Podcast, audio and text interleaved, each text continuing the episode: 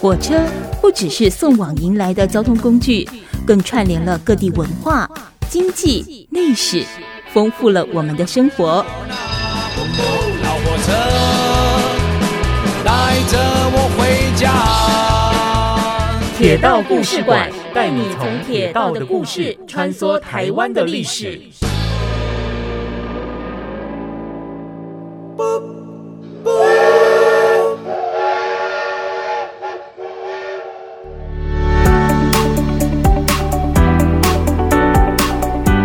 九九点一大千电台铁道故事馆，我是念慈哦。今天节目现场呢，我们还有呢，就打狗驿故事馆的馆长古廷伟，廷威你好，大家好。嗯，我们持续要来用轨道的故事带大家穿梭台湾的历史哦。那其实我们在讲说台湾的铁道运输，当我们过去曾经也呃讲过，有一些所谓的轻便铁路，或者是大家现在可能很方便哦，也很长乘坐的高铁哦，高速铁路。那另外就是捷运系统也是啦，哦等等，这些其实都是所谓的。轨道设施，之前节目曾经有谈过，像是推拉式的列车啦、倾斜式的列车等等。可是我好像发现台湾没有所谓的，像日本有什么磁浮列车吼，或者是说有什么呃双层。我记得国外好像是不是有什么所谓双层列车，跟我们双层巴士那种很类似的概念。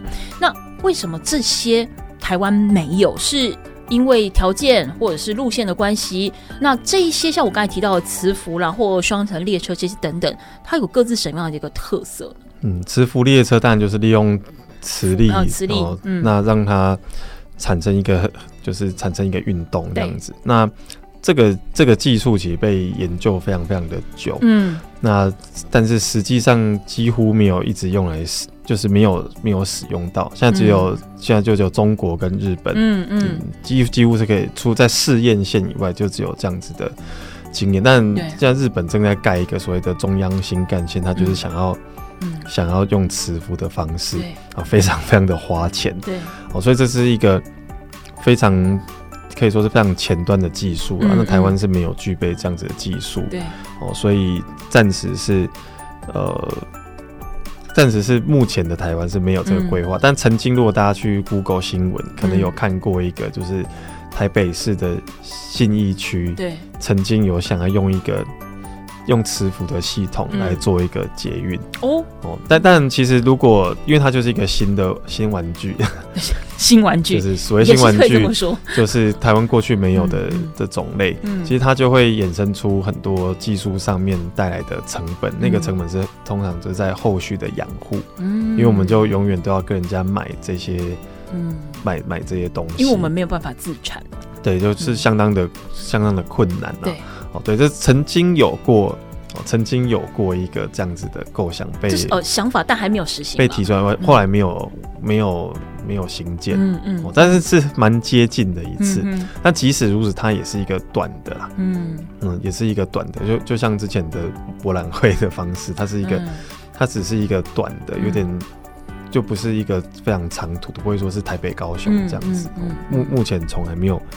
看过这样子的想法，那双城这样也一样，它就是，我想台湾目前是没有需要，嗯，观光用呢？哦观光用吗？它双层的意思是所谓的双层，就是上下层都载客。哦，它其实是运量的需求。哦，是运量的需求。对，它是运量的需求。不是一层是卧铺，一层是不是座位的哦。啊它其实是就好像双层，这个讲双层巴士，不是大家出去玩那个游览车，那个也说是双层，就但是下层从来没有在用。对。哦，这个双层是双层巴士，像我们现在有那个观光的观光的双层巴士，台北好像有的。对，台北、台南、高雄都有嘛。那它就真的是上下层都可以载客的这个方式，在台湾是只有目前只有这个观光巴士啦。嗯，呃，像如果想到双层巴士，大家就会想到大概嗯或许就是伦敦，嗯，还有香港，对。对。那但是台湾也曾经有过，嗯，台台北市的公车曾经有用过双层的，但是用一下子之后就就不再用了，不再用的不再用的原因，其实应该比较像是。我的硬体设备要搭配，因为我如果是双层，它比较高，对，那我的限高，我的净控就有它的问题。但路线规划也不一样，对，会被会受到限制。嗯，那我相信台铁如果开双层的列车，也会遇到这个问题。它的很多净空都要去重新的去检讨够不够，因为因为其实双层的火车它一定是低底盘，对。对，因为它要争取更多的空间，你这一直再往上通常都不够，因为隧道对。还有电车线的高度都已经是都已经是做好的了，嗯嗯，对，所以桥梁下面它也会有限高的，是，所以所以还不会，如果我今天要增加运量，我还不会用到双层的这个手段，哦，其实你用双层的话。上下车也比较慢，所以噱头会比较多一点点。呃，不，不是，它是真的有需要啦。对对对，在在国外，嗯，就因为你都要你的车站的动线都要能够重新规划，对，都要都要匹配。嗯，对，例如说我这一列车。那我上下车人数就增加，那我月台是不是要宽一点？嗯，我的电梯要增加，嗯，楼梯要增加等等的。嗯，那我们台湾台铁的通勤，虽然说北部是很挤，嗯，哦，但是目前是从来没有听过打算引进这个双层的车辆，嗯，它可以先从。加开班次做起，嗯嗯，班次班距上面先去做调整，对，对不对？因为我有个好奇，你刚才提到那个磁浮列车，它是真的浮起来吗？还是它也是有 Lena？哦，它它是没有 Lena，我们 完全没有 Lena 吗？确实是浮起来的。哦，那如果说呃，像好，你说像在日本好了，它的磁浮列车如果碰到风速太大的时候，它是只是停驶还是这样？因为你扶着也。你没有着力点哦，他他这个当然他去做做设计的，哦、对、哦、这些外在的因素、哦、外在的条件，所以它可以呃开长途的。对，这目目前呃世界上还没有做过，第一个就是日本要做这件事，嗯，但感觉还要十年，哦、只要十年，只剩十年就可以做完了，因为它已经做很久了，嗯嗯嗯，所以因为磁就刚刚讲，因为磁浮它是浮起来，所以它哎、欸、就没有摩擦力，嗯。哦，所以它是跟过去的铁道其实完全不一样，不一样的。那一样的地方就在它也是长长的一条这样子，长长的一条。好，那我们在讲说，我们之前其实节目当中曾经不断多次的提到所谓的吊车厂。吊车厂它跟车库它没有完全画上等号，嗯，就是其实只要有很多铁轨，它就是可以就是就算是就是一个吊车厂，嗯，因为吊车的意思是吊车厂的意思是它要放。它要放很多火车，对，或者是让火车的编组可以组成的地方。编组就是一列车有各式各样的车厢的话，它要照一个调配的某个顺序把它接在一起，这个叫做编组。对，好，所以吊车厂的功能就是驻车，还有编组。但是车库又不太一样，就是。呃，有它有重复的地方，对，就是例如说树林好了，嗯、我们之前讲过树林，它是现在叫做台北机务段这个单位的位置，就是车库是机务段，嗯，它跟吊车厂是紧邻的，对，它是接在一起的。吊、车场算是火车站，嗯嗯，可是车库是机务段，它是两个不同的单位，嗯，只是它完全接在一起。嗯，那有一些吊车厂或有一些机务段，它就在火车站的旁边，它会跟火车站自己的铁轨。有融融接在一起，嗯，嗯，这个就好像新竹车站，对，有新竹车站、新竹货站跟新竹机务段的铁轨，嗯、他们都铁轨都在一起，所以他们这样的腹地规划是因地制宜了，还是说他们有没有是有分不同种的类型？哦，它当然是因地制宜的，嗯嗯。对，就是铁路都是非常客制化的，在原件是一样的东西，只在不同地方依照它的功能，依照它的可以做的的范围，它去。去布置出来。嗯哼。好，那我们接下来呢，呃，要来聊到的是这个呃后里，因为我们前面一段一样都是走这个山线的部分嘛。那我们呢，接下来要从这个后里继续往南走，呃，再来就是到丰原啊、往潭子啊、台中的这个方向来行进哦。不过谈到了这个后里哦，后里它本身我们就讲后里台地嘛，其实跟后里的前一站泰安，它其实是相连而且是类似的，同样都是台地地形，所以这样的地形对于我们在这一段当中的这个呃轨道设计或者是路线。规划有没有什么样的影响？嗯，其实后里是一个台地，嗯、那这个台地它做高拐，就是它北边跟南边就是分别是大安溪跟大甲溪，就派，所以 哦，这水最起就派啊。那对于铁路还有一个麻烦来说，是它的高度高层的落差。嗯，我要跨过两个溪谷，那三义这一头是高的，嗯，丰原那一头是低的。哦，所以在以前在火车在行驶在在铺轨的时候的路选线啦，对。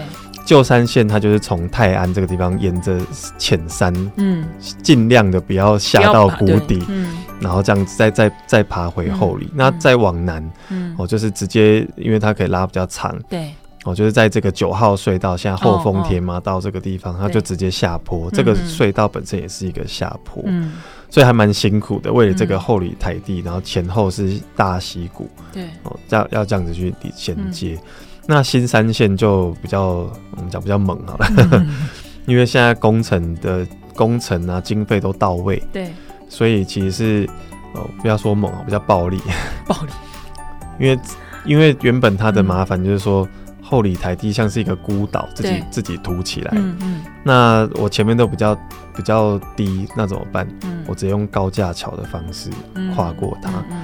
所以尤其是北边是比较精彩啦，就是在泰安这个大安溪的河谷的平原，对，直接盖一个高架桥，嗯，连到像刚刚讲的鲤鱼潭是另外一座桥。鲤鱼潭新三线的鲤鱼潭桥是一个拱桥，嗯嗯，它是号称是台湾最大跨距的，对。的一个拱桥。嗯。所以这个拱桥很大哦，很高很大，嗯、就是因为它完全就是利用这个原本不存在的地形，对，它直接自己盖出这个比较缓的坡道，哦、所以现在从三义往南到泰安，对，它都是一个缓的坡道，嗯，一路的往下，嗯，到泰安，过了泰安之后再慢慢开始往上爬回去。嗯嗯因为你还是要为了省钱啊，而而且还有景观吧，嗯嗯、不然景观跟景观有什么关系？不然你的就会有一个很高很高的高架桥划过整个泰安的这个平原上，当然这个相信都是以经费考量为主了。所以泰安火车站现在的泰安火车站是在一个五层楼高的月台上，你要如果没有电梯的时候是要就是体力要很好，对，你要爬上去，所以你会知道说哦，原本如果高架桥不盖这么高的话，对，就是火车要去爬这个高度，嗯嗯，对，那你就会看到整个大安溪的河谷是这样。那往南的大甲溪也一样，对，哦，所以大甲溪桥，新三线的大甲大甲溪桥，它的北边是很高的，嗯，南边就感感觉是变就没有那么的高，它本身也是一个坡道，嗯，哦，那。旧三线的大甲溪桥在更上游一点，你搭火车也看得到，嗯哼，你就会发现那它桥墩都非常的矮，对，嗯，因为因为其实以前盖桥墩也是很贵。的，嗯，你盖这么高的桥墩，然后盖这么大的这么高的桥，在以前是做不到的。可是你桥墩那么矮，那你要走高架桥的话，但它其实是变得跟河谷很接近。咦，这是一个很好的问题，所以大安溪跟大甲溪桥。它的钢梁就是火车过这个桥的时候，旧山线啊，火车过这个桥的时候，你是穿过这个钢铁里面的，有这个印象吗？像我们现在骑后丰铁马道一样，对，对对就是钢铁是在我的上面，就包在里面的。对，因为那个就是为了要节省我的桥面跟河面之间的高度。哦，因为如果我把我把钢铁坐在下面的话，嗯、那那这一段不能被水吃到啊。对啊，哦，所以、嗯、那因所以为了这样子，那我就把。垫高，我就把我的钢梁坐在上面，这个叫做上层式跟下层式的不一样。如果我今天桥面下面距离水面还空间非常非常的足够，嗯嗯、那我钢梁就坐在下面就好了。嗯嗯嗯嗯哦，所以是因为跟河床的距离的关系去运算的关系，对，去去决定说我要用这个方式。因为我其实像去后丰田马道的时候，我一直。有点百思不得其解。坦白说，它那个钢梁在上面也没有那么好看，就是也没有那么好看。但我想说，哎、欸，那你如果是要支撑的话，如果是为为了造型，看起来也没有什么特殊的造型。可是你如果不为造型，是要为支撑，为什么会长在上面，不是长在下面？所以它是因为它那个河谷地形的关系。对它，它如果说它的钢梁要坐在下面的时候，它的桥墩就相对要更，要撑高，所以它其实是多节省一个空间。哦，可是。不好看，好。对，但是他们是其实是以结构土木工程来说，他们是很美的结构了。对了，对了，但是就是对，很像。我另外一座隧道的延伸，这样子哦，因为被包覆起来的感觉，这样子，嗯嗯嗯。好，铁道故事馆，我们待会下一个阶段回来，我们就来继续看了。就说呢，在呃刚才有提到，在丰原之前哦，进到丰原之之前，它会经过后里台地，包含从在更高的这个泰安台地哦这一段下来，哎，光刷贵酿哦。可是进入到这个丰原，开始要进入到丰原之后呢，会慢慢的它的坡度会减缓，也慢慢的一片平坦哦。但其实你到了丰原之之后呢，我们大家知道它旁边包含像是东势在往上的这个和平等等，它其实就是台湾过去相当重要的这个呃林业。好的一个呃算产地嘛，好重心好，那包含就是它的林相也非常的丰富。那么我们待会下个阶段回来就来聊一聊呢。诶，在像是大雪山林场这边，它有非常丰富的林相。那丰原到东势这一段哦，过去的这个轨道设施有没有因为林业有其他的设计跟规划？我们后续的节目继续来聊。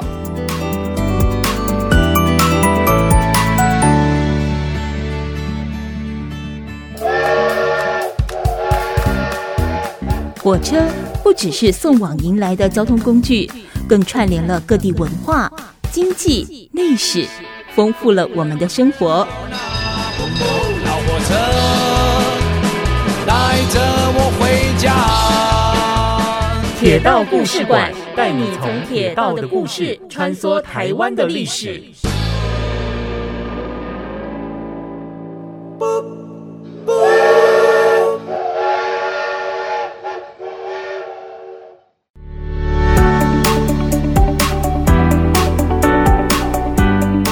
九九点一大千电台铁道故事馆，我是念子哦。那么今天的节目当中呢，跟我们旧大狗驿故事馆的馆长庭威，主要在聊的是山线当中呢后里。我们接下来要到进入丰原的这个部分哦。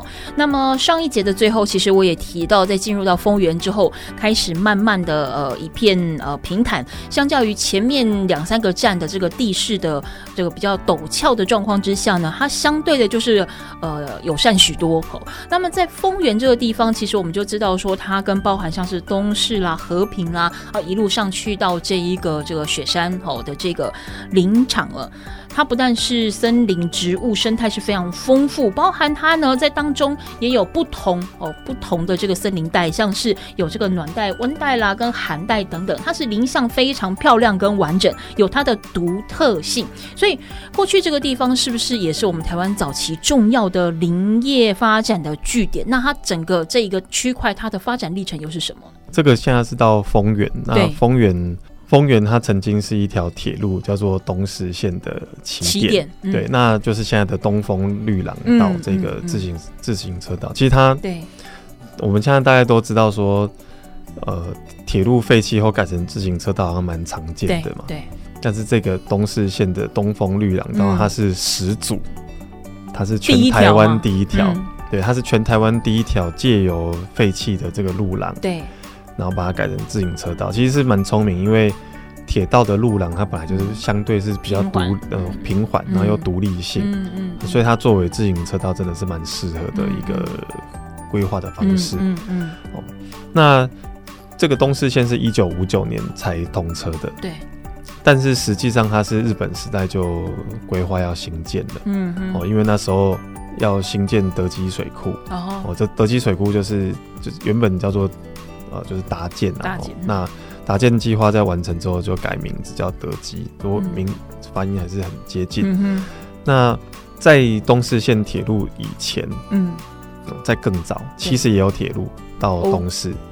哦，哦，这个是林场的铁路，嗯，嗯，跟糖业铁路哦，就是从从丰原出发，然后到土牛，土牛就是东势的对、嗯、的的对面嘛，嗯、再一直往呃。往上游去，对就到松鹤部落，哦、再往上就是现在的八仙山森林游乐区。嗯嗯嗯、那八仙山其实是所谓的台湾三大林场之一。嗯、那这三大就之前呃我忘记有没有讲过，就是并不是说台湾有好多好多林场，然后挑这三个前三名的，我把它叫做三大，因为就只有这三个。对，其实是是当时观影的林场就这三个。对，哦那。呃，当然这三个真的是蛮大的，包含八仙山，对，八仙山，然后太平山跟阿里山。那阿里山是最历史最悠久的，先有阿里山，才有后面两个。而且后面这两个在开发出去都是阿里山派员去这边开始，嗯，辅导啊，指导，就是直接好像一个办公室在那边，嗯，这样子。那八仙山它的这个就是现在的八仙山森林游乐区，其实它的运输也是靠铁道。哦，那个这边有铁道。对，其实它的路线就是从丰原出发，嗯、经过刚刚讲的土牛、土牛哦、松鹤部落等等地方，嗯、最后到嘉宝台。嘉宝、嗯、台就是现在森林游乐区那个停车场这个位置，所以它以前这个就是集散地。对，这附近的林区、附近的林场，就整个林场的木头都集结到这个地方，森林游乐区的这个现在这个地方。然后利用铁路运出去，对，就运到丰原去。嗯哼，哦，所以它其实本来也是一个所谓的森林铁路。嗯，可是现在没有看到任何轨道的痕迹了吧？哦，其但但现在在游乐区里面是有做一些造景，嗯、然后有一些老的老火车，它留下来做布置，让你可以去凭吊。嗯，那沿途确实是比较少，就是它因为大甲溪容易。容易泛滥，所以很多遗迹是消失的。对，不过中间还有山洞哦，哦，只是只是不在，你不太容易啦。就是你要看到那山洞，你要自己人也要经过一些跋山涉水。那当然很短，走公路经过。对，那公路就是所谓的中横公路，在中横公路在北岸。对，那这一个八仙山的森林铁道，它是在南岸。哦，所以那南岸这边其实聚落也比较少，然后也没有也没有公路。嗯，所以。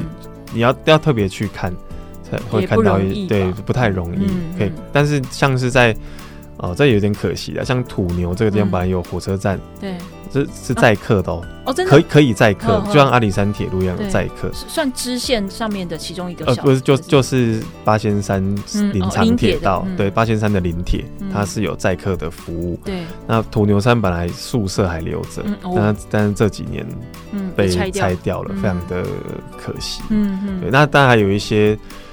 这个铁道的路廊的遗迹啦，一些平台啊等等是，但其实不太容易辨认。这个是八仙山，嗯，那大雪山其实是在它的对岸，哦，就是中横公路这边是是北岸这一头。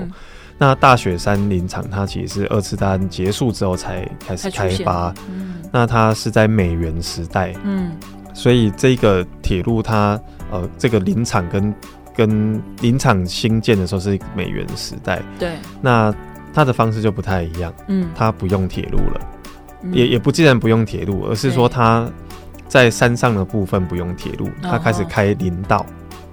哦，那个时候其实已经可以开，对，就是所谓的卡车路，嗯、因为其实二次大战结束的时候。这种公路运具，像那种产业道路之类的，对对对对，就是林就叫做林道啦。那所以整个大雪山的这个体系都是以林道运输为主，就是砍下来的木材就是直接用卡车运到山下。那这个山下就是东市，嗯，哦所以就等于说进入大雪山的区域的这个基地就是东势。东市林场是这样来的吗？对，就是所谓东市林场。那还有一个大雪山的制裁厂。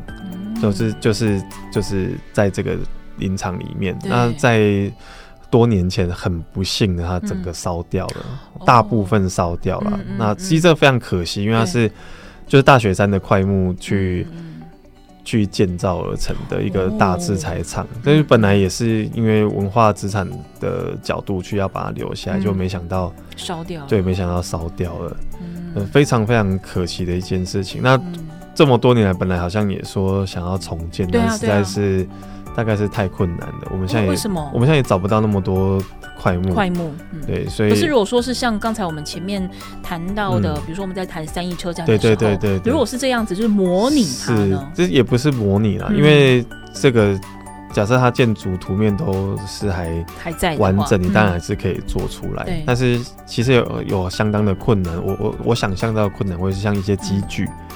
如果它的机具已经也烧坏了，嗯、已经消失了，其实你没办法，即使建筑物就是它的壳，对，但它核心的机能你没有办法重现，嗯，所以其实就是有一个难度在这个地方，嗯、跟单纯的一个火车站的建筑去复刻出来，嗯嗯、其实还有一个程度的差，距。因为它最重要的是其实那个机能性，我们希望把它里面的功能，对。这个壳服务的是这个功能，嗯、那这个功能如果不在的话，那这个壳其实没有没，没有灵魂，嗯，就纯粹。或许它就是一个表演场地 而已，就蛮可惜的。嗯，对。那这个是大雪山的制裁所、制裁厂。嗯，这个制裁厂要怎么样把我的产品运出去？那就是还是火车，还是火车。对，所以大家如果去这个制裁厂这个遗迹，它有零星的建筑物是有修复，现在还是可以看到。对对对，但是最大范围的地方没有办法，没有做。你你在这个园区里面还可以看到铁轨哦。哦。对，那这个铁轨就是从东势火车站延伸出来的，嗯、等于是这个车站等于是这个支线的再多一段，对，就是为了到这个制材厂里面去运输这边的木材。嗯嗯，对，那但但是这个呃整个大雪山呃因为太太现代了，嗯，就是太太现代的意思是。它的年代已经很现代了，哦所以自动自动化的设备已经很发达，所以它当初本来预计开采很久，几十年，对，就十年就差不多了。哦，因为它其实效率还蛮高的，对，就是用电锯的啦。对对，我们在日本时代的这个三大林场就是没有电锯，还是用人工，对，就是人工。那那那个锯子都很大很慢，对。哦，可是到了大雪山的时代有电锯，所以很快这个地方就开采完，嗯，就是。殆尽，对这个样子，对，所以其实辉煌的时间并不是真的那么的长，但是就留下了很、嗯、很棒的遗迹。嗯嗯，所以其实现在也可以说已经没有这一条铁道了嘛，因为就、呃、东势线哦，就是我们其实在这节目常常聊到这种支线、呃、支线，那这些支线很多都是。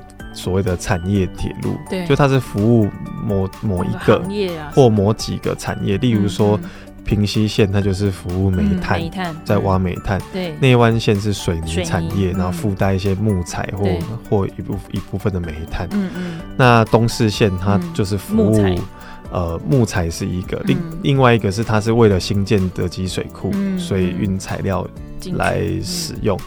也就是说，这这些。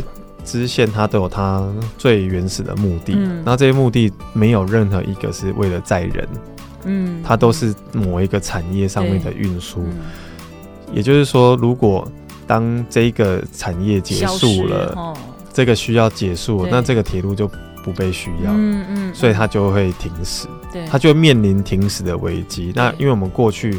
没有很在意说，哎，铁路停驶就停驶，对，所以就它就停驶了，停驶了。对，那东四线就是其中一个，它就一九九零年，嗯，所以其实我们仔细想看，东势线实际运行的时间也不长，对啊，很短呢，哦，就是三十，对，三十一年而已，它它就停驶了。嗯嗯嗯，东势线，那停驶之后，要么有有两两种下场。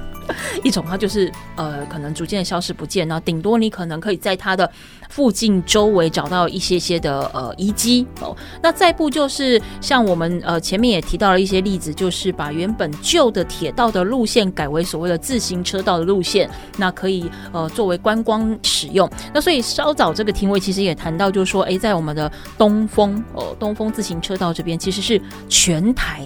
第一哦，虽然不是唯一，但是全台第一的一个自行车道的路线。当初为什么会做这样的一个规划？那或者说保留下来目的是什么？那除此之外，因为它是第一条嘛，那想必还有二三四五六七八条。那它的这样的一个呃，我们算是成功的案例，又怎么样去带动后续还有哪一些的旧铁道的转型呢？我们在下个阶段回来继续。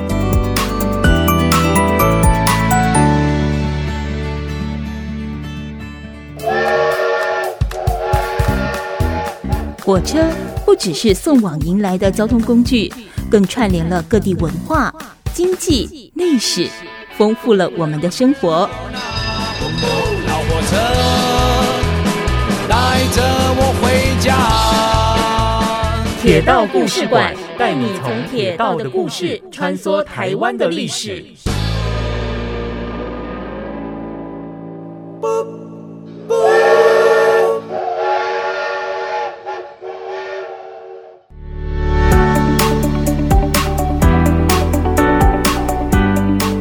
九九点一大千电台铁道故事馆，我是念子哦。那么呢，上个阶段田伟跟我们分享了这个呃，丰原包含了东势线它的功能性，应该可以这么说，它的功能性跟它过去被赋予的任务跟使命哦。但是如果以我们讲说东势线这条线的本身来讲，除去掉了功能，它沿途还有没有什么呃可看的，或者是说重要的一个历史的过程？嗯，就是我们刚刚有嗯提到说。嗯东势线铁路它最初其实是一个工程用的，就是为了德基搭建大坝的这个工程，为了对在为了在工程的相关的物资。嗯，然后同时因为大雪山的开采，对，所以它是一个连外的设施。嗯，那但是除此之外，它它其实就是一般的货物，所以因为山区有水水果之类的农产品，嗯、或者是呃，我觉得东势卓兰水果非常有名，对，哦、呃，产量很大，然后等等的，就是它的一般基本的运输。嗯，所以到了一九八零年代的时候，嗯，嗯。面临的问题就是。公路发达，也就是这又是这句话。公路发达，现在公路发达是对，尤其是高速公路通车，嗯、高速公路的通车会带动地方的道路的的发展。嗯嗯、那地方的客运，像丰丰原客运，对，那比火车方便太多了。嗯、所以其实到了一九八零年代，因为在大雪山也没有生产，嗯、然后水库当然跟它无关了。的这个情况下，其实没有人搭火车，对。只有上下班、上下课，而且其实主要是学生，嗯，才有可能去搭火车，嗯，几乎没有人在搭火车。嗯、那时候也没有，一九八零年代没有怀旧这件事情，就现代化，你大家不会想到要去怀念一个三十年前的东西，对，对，那他没有撑过来，嗯、就是东势线停驶的时候，其实。集集线啊，平行线也都快快停驶，嗯、但东四线就没有，嗯、没有被救到，对，没有被救到，嗯、因为大家就觉得，哎、欸，你就是没有需要啊。哦。那但是才过了十年而已，嗯、那就就就有人发现说，就我们其实上一集有讲到，嗯、因为铁道它是一个，它是很顺，铁道的线型很顺，因为我常都觉得火车的这个转弯的弧度很美，嗯，哦，那它很顺，而且它很平缓，因为。这也是我们一直讲到的，火车要爬山就不容易，其实就是这这件事情，火车爬山跟转弯不容易，嗯、所以使得铁道的这个路基，对、嗯，如果你骑脚踏车的话，它很舒服，没错，哦，即使是呃，我不知道大家有没有骑过啊，就我们现在正要讲的这个东风绿廊道，哦、我们从。丰原这一头，嗯，可以一路骑到东势，其实它是上坡，哎，对对，哦，它蛮上坡的，所以需要一点体力啊。对，如果没有心理准备的，那你骑电扶车，你就去租那种有有电动的。脚踏车。其实我都骑过，就是我我连续两天去骑，我一天骑就是没有电的，就是自己脚踩。对，我就有发现，哎，我到石冈的时候就觉得，嗯，有点差，羞夸，嗯，对，有点运动量。然后我第二天再去的时候，我就。租电辅车，我还记得那是我这辈子第一次骑到有电的脚踏车。对，因为因为以前并并没有很多。可是你说真的，你骑电扶车啊，即便是到石冈那一段啊，你还是觉得嗯，要要稍微。但是我会觉得哇，轻松很多，轻松太多了。对，所以你就知道，其实它是我们沿着河川上游是慢慢的在在爬坡。那因为铁道它本来就比较独立性比较高，我们在前一节有讲到。对。所以其实比较不会有干扰，嗯嗯，哦，那尤其是在它在改建为自行车道的时候，它把一些像是可能本来是平交道或有交叉道的地方，它把它变立体化，嗯，可能有类似地下道等等的这个方式，它就更加的确保我在骑这一段路廊的时候，嗯，不会跟一般的汽机车的车流去有交织的情况，所以其实就是一个。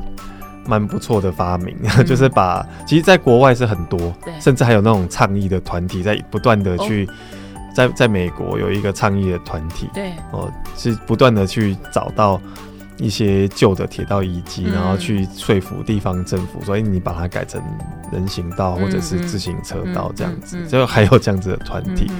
那在台湾的话，东风绿廊道就是第一个，对，哦，就是当时其实是蛮不错的一个发想，嗯、对，那也做了，那做了东风绿廊道之后，它真的太成功了，嗯，非常成功，成功到成功到什么程度呢？对，国外都知道吗？国外知不知道我是不晓得，但因为我们在一些旅游书上都会露出，所以国外就是有在关心台湾的。游客他当然会知道这个地方。对，那很多来骑脚车、脚踏车的人，他是怎么来？因为这个自行车道它并不是从丰原车站出发。对，虽然东势线是从丰原车站，我们刚刚讲的八仙山林铁，它也是从丰原车站出发。其实这两条铁路曾经共共存过。哦，真的？对，在石冈这段是大火车跟小火车一起走。哦，曾经有过这个时代。嗯。那但是不论如何，现在。这个自行车它都没有到丰原，嗯，对，它的位置反而是在哪里的？本来本来是在，因为东东势线铁路算是丰原出发，对，但是它其实跟着旧山线一起走，哦，走到快要过大甲溪之前，嗯、东势线才弯出去。嗯、那我们现在的自行车要起点，其实比较接近这个弯真正的弯出去这个地方。那弯出去的是丰原，嗯，呃，是东市，东势一边其实其实都是弯的，一边去东势，一边就是去后里。后里，嗯，那后里因为东市的这个铁铁马道非常的成功，对，哦，所以后来就是丰。这个后丰铁马到也加入，它就变第二条。嗯、那它其实是可以串联的。对。所以事实上，我刚刚说我曾经骑过没有电辅车，嗯、我是从后里出发。哦。我那天非常累，累死了。嗯、为什么呢？因为 如果你从九号隧道那边，对你如果从就是后里马场，就是后丰铁马道起点这里，你如果骑到丰原这边，对，很舒服，因为完全是一个下坡。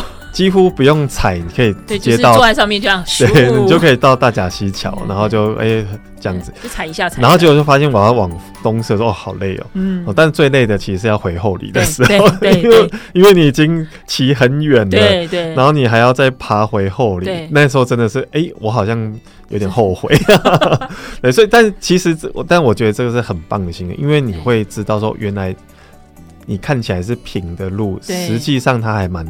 陡，你自己踩，你就会觉得抖了。它是有高度的那个。对，所以你就可以想象火车的运转。对，尤其是后丰铁马道这一段，嗯嗯，它就哎，在火车来说是有它的困难性。那我刚刚有说它成功到太成功了，是多成功？因为大家就坐游览车到这个出发点，一车又一车的游览车，好多人，嗯，然后就有人开始想，嗯，为什么这些人不是来搭火车的？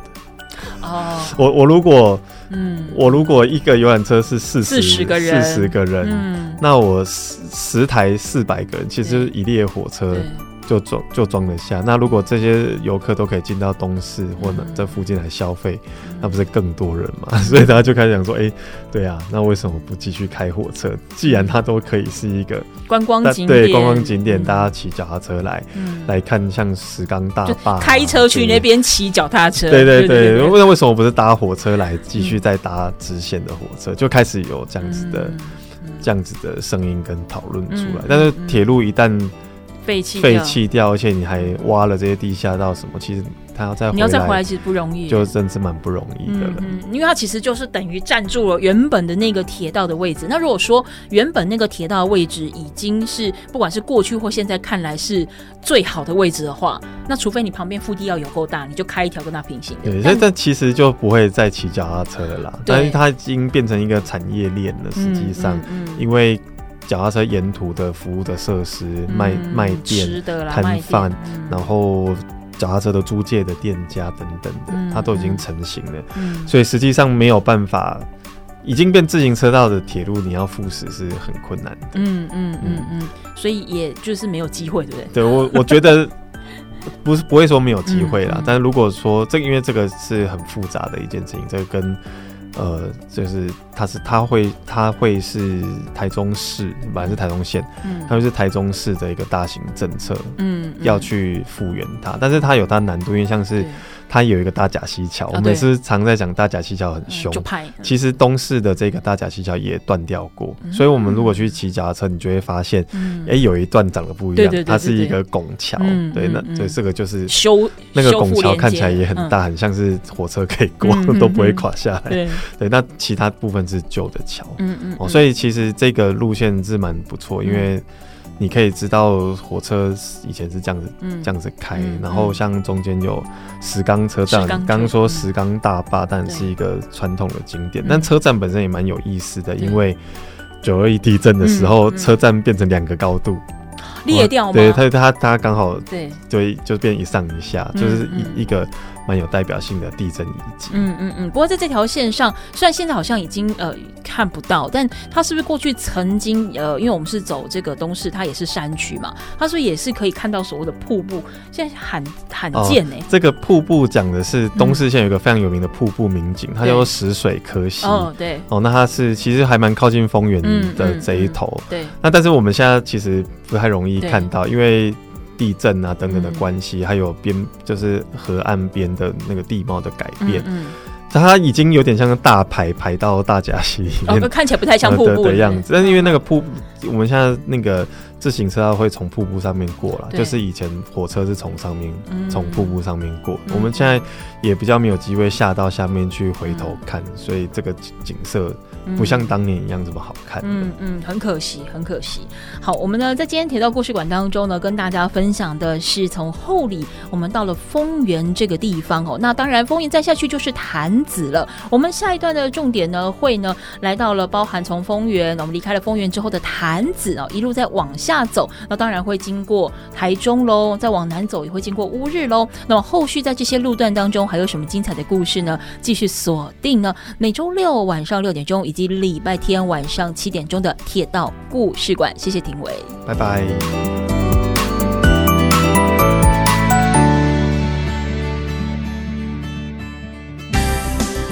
本节目由文化部影视及流行音乐产业局补助直播。